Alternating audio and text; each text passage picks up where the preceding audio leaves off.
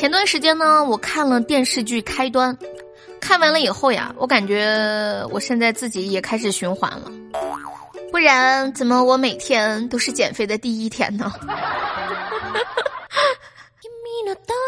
？Hello，您现在收听到的是由开心主播悠悠正在为您带来的《这女孩真逗》。大家好，我就是那个最近沉迷追剧、沉迷过年、沉迷打牌、沉迷炸金花 的开心主播悠悠。所以节目好久没有更了，但是我现在回来了，我又开始重整旗鼓，重新再来。今天又是我要努力更节目的又一个新的一天。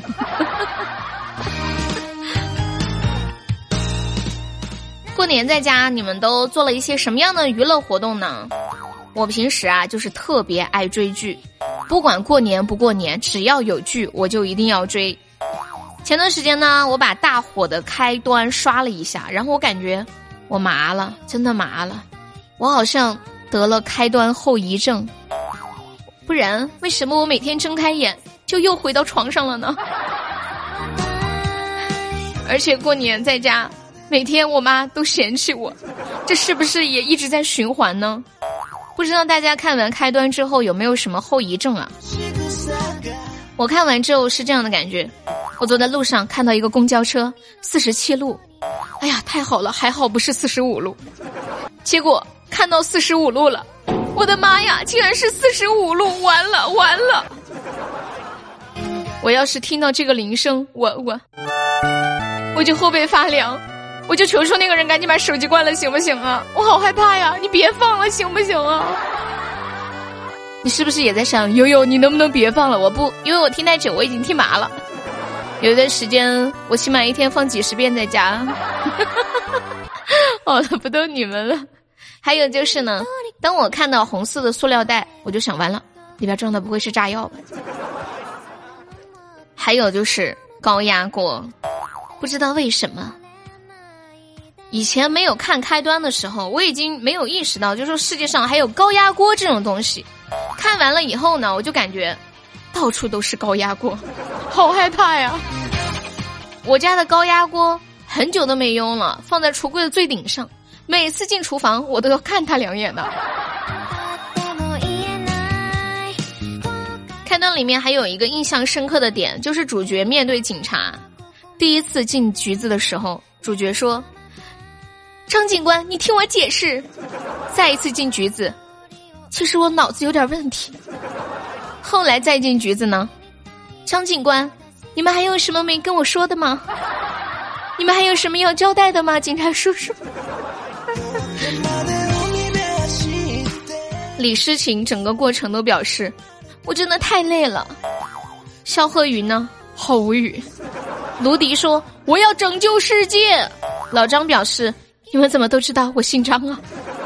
杜局呢？给他们准备药检。小江说：“别跟我提循环啊！”而高压锅大妈一直很坚持：“我炸碰！”以前呢，看了日剧想恋爱，看了韩剧想结婚，看了国剧想离婚，看了泰剧想复仇，看了美剧呢就想称霸世界。现在看了开端，我的脑子每天都是爆炸声，嗡嗡的。我看开端的那个时候呀，就是一整天全看完的。刚好我妈在家，她在客厅里走来走去，一会儿说一句：“哎呀，你这电视剧里面怎么又炸了呀？”过一会儿又说：“怎么还没炸完呢？”然后又过几个小时过去了，怎么整个就是炸来炸去的，一点也不好看？你还跟我说好看，你骗人！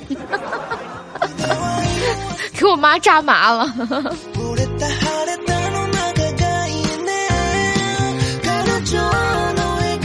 聊完了开端，我们再来说一说春节吧。今年过年也不知道为什么，我就觉得砂糖橘怎么那么好吃呢？我回家第一天就把我妈准备的过年的砂糖橘全部吃完了。我妈当时就说：“如果新买的一箱砂糖橘你留不到过年，你就滚。”谁能拒绝一箱好包又甜还没有籽儿的砂糖橘呢？砂糖橘呢是上午吃的，我的手指头是中午黄的，人是马上挨打的。请问在听节目的你们，春节有吃砂糖橘吗？吃了多少？说有一种狠人啊，就是过春节一个砂糖橘都不吃；还有一种更狠的，就是只吃一个。你们知道只吃一个是，就是你品尝了那个美好，但是你却不能再品尝了，还不如不吃呢，是不是啊？不吃就不知道原来这么好啊，吃了就还想吃，完全上瘾了。我在回到家后的第六天，我妈妈可能找不到其他话题来骂我了，他开始骂我没有青春活力，而我姐妹的妈妈骂我姐妹做家务没有表情管理，你为什么不笑着做呀？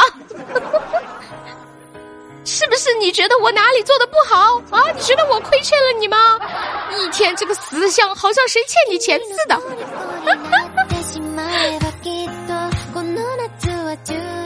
我妈妈呢还说我总是睡懒觉，不起来吃早餐。其实我想说，早餐真的挺好的，就是太早了。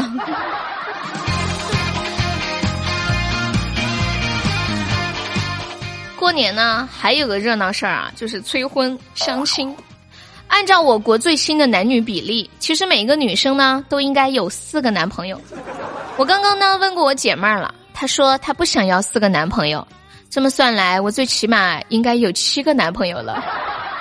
请问我的七个男朋友在哪里？你们赶紧出来，让我妈看一看你们呀！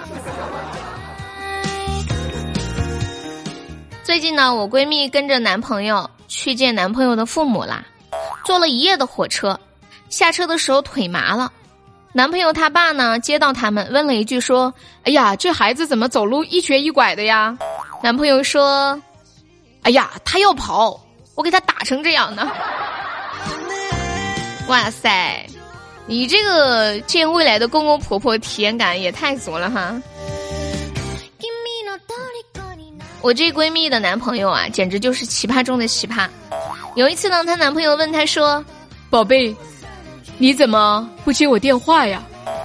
我在拉屎呀。你拉屎影响你张嘴了吗？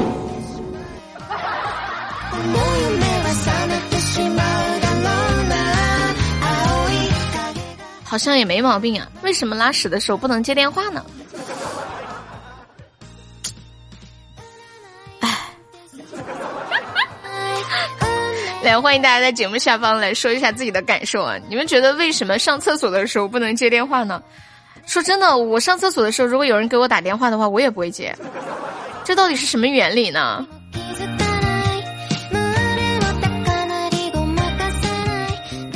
眼瞅着呢，春节就快要结束啦，已经有很多小伙伴回到了工作岗位上。